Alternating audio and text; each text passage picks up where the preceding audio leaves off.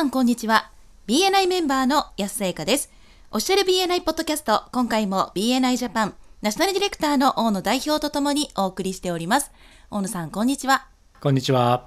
よろしくお願いします。よろしくお願いします。第171回はオンラインオープンネットワーキングと題してお送りいたします。英語版のエピソード667をご参照ください。このポッドキャストはコンビニの人材育成を支援するコンクリ株式会社の提供でお送りいたします。それでは大野さん、はい。今回はオンラインオープンネットワーキングのお話ということでよろしくお願いします。はい、お願いいたします。えー今回はですね、皆さんすでに、えーそれぞれのチャプターにおいて、オンラインでのミーティングをですね、毎週開催してくれていると思うんですけども、えーその中でも大事なセクションの一つであるオープンネットワーキング、これのですね、オンラインでのやり方について、マイズン博士がエピソード667の中でシェアしてくださってますので、カバーしていきたいと思います。で、まずですね、今回、えーマイズン博士のところにですね、メールであるメンバーの方からお問い合わせがあって、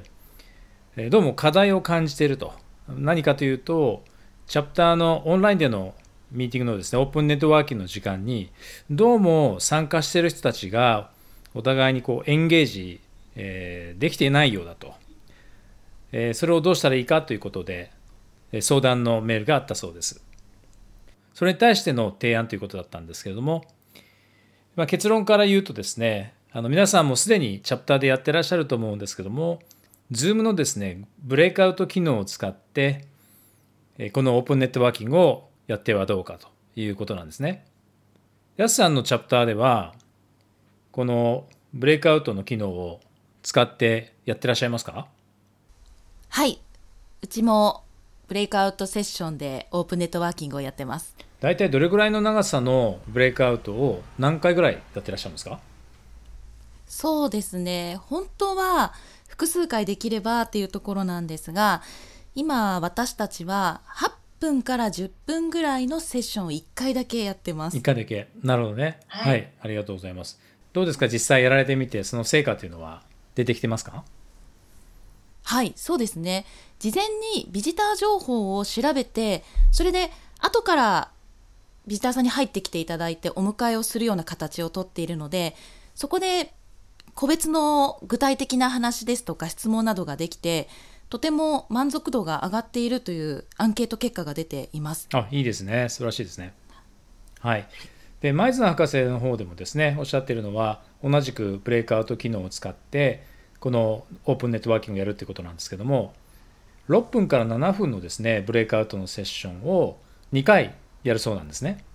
で、その際に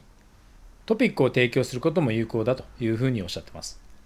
グループの中でね、何か話したいことがあればそれで全然いいんですけども、時々こう間が空いてしまうとかね、話題に困ってしまったりするグループも出てきたりするので、そういうことがないように、とりあえず題材を提供していくことで、話題がなくて困ったみたいな状況を起こらないようにしてるんだそうです。例えば、今のビジネスを始められたきっかけは何ですか？っていう質問をですね、あらかじめ投げておいて、まあ、それについて皆さんで話し合うみたいな、これはいいアイデアですよね。安さんのチャプターでは、一つのブレイクアウトルームに何人ぐらい入ってらっしゃいますか？そうですね。6人から多いと8人ぐらいになることもあります。あ、それは多いですね。結構私が、ね、日本で見聞きしている中でも結構多い方ですね。で、前澤博士の話だと、一つの部屋の中にメンバーが2、3人なんだそうです。で、そしてそこに、えービジターさんが、まあ、1人とか2人とか加わってくる形らしいんですけど、大体ビジターさんは1人。で、それに対してメンバーが2、3人というふうにおっしゃってましたね。そのブレイクアウトセッションの目的は、おそらくヤスさんのね、チャプターも同じだと思うんですけども、ビジターさんにいい体験をしてもらうっていうことですね。せっかくチャプターミーティングに参加していただいているわけですから、いい体験をしてですね、書いていただくっていうことが、このブレイクアウトセッションの最大の目的、まあ、オープンネットワーキングの目的ですね。このトピックに絡んで、ぜひまたあの振り返っておいていただきたいのが、第166回のオンラインだから簡単っていう回がありましたけども、それを今一度聞いといていただけると、さらに今回のえー、ポッドキャストもより有益になるんじゃないかなというふうに思います。英語版で言うと、エピソード659になりますね。でこの2、3人のメンバーっていうのが多分ね、大事なポイントだと思うんですけども、どんなメンバーがその同じ部屋に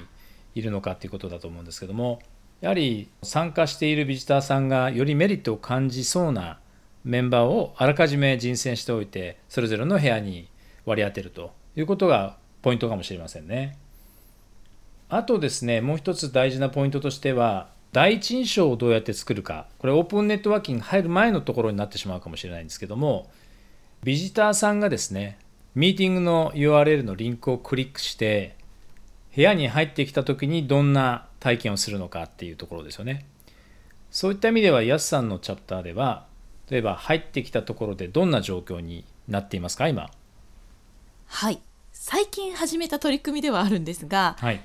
ビジターが入ってきましたっていう時に、必ず名前を確認した上で、入ってこられた時に、何々さんようこそお越しくださいましたっていうふうにお迎えをするようにしています。ああ、なるほど。じゃあ、入ってきてすぐにオープンネットワーキングに入るわけではないですねブレイクアウトルームに。はいそうですね。おもてなしルームというメインルームを使ってそこで一旦おもてなしといいますかお迎えをしてからその後にブレイクアウトの方に入っていただくという流れをとってます。なるほど。そのおもてなしのための部屋は何人ぐらいいらっしゃるんですかメンバーさんが。今はぱ5人から6人ぐらいで担当してますね。はい。でその部屋に入ってからオープンネットワーキングのためのブレイクアウトルームに入るまではどれぐらいの時間がかかるんでしょうか？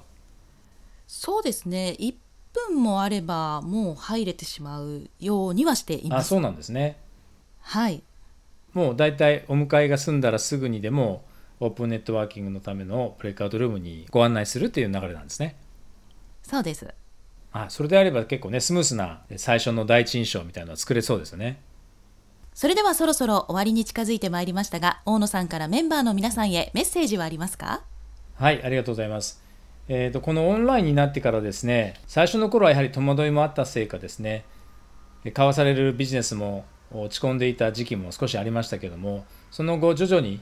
国内でも盛り上がってきてですね、対面でのミーティングと遜色ないビジネスをオンラインでも交わせている状況というのはとてもあの誇りに思うべきですし、え今後も楽しみですね。ぜひ今回のオンラインのですね、ミーティングの精度を上げるための、今日はオープンネットワーキングでしたけども、皆さんのチャプターでもそれぞれが工夫を凝らされて、ビジターの皆さんの体験をデザインしてくださっているかと思います。できればですね、他のチャプターのですね、見学の許可も得た上で、いろいろ研究する、そういったことも面白いんじゃないかなと思います。よりブラッシュアップされたビジネスミーティングがビジターの皆さんのより高い満足度、そしてよりいい体験につながっていくことかと思います。ぜひチャレンジしてみてください。ありがとうございました。ありがとうございました。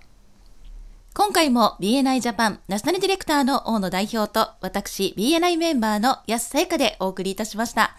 このポッドキャストはコンビニの人材育成を支援するコンクリ株式会社の提供でお送りいたしました。それでは次回もオフィシャル BNI ポッドキャストでお会いしましょう。See you next week.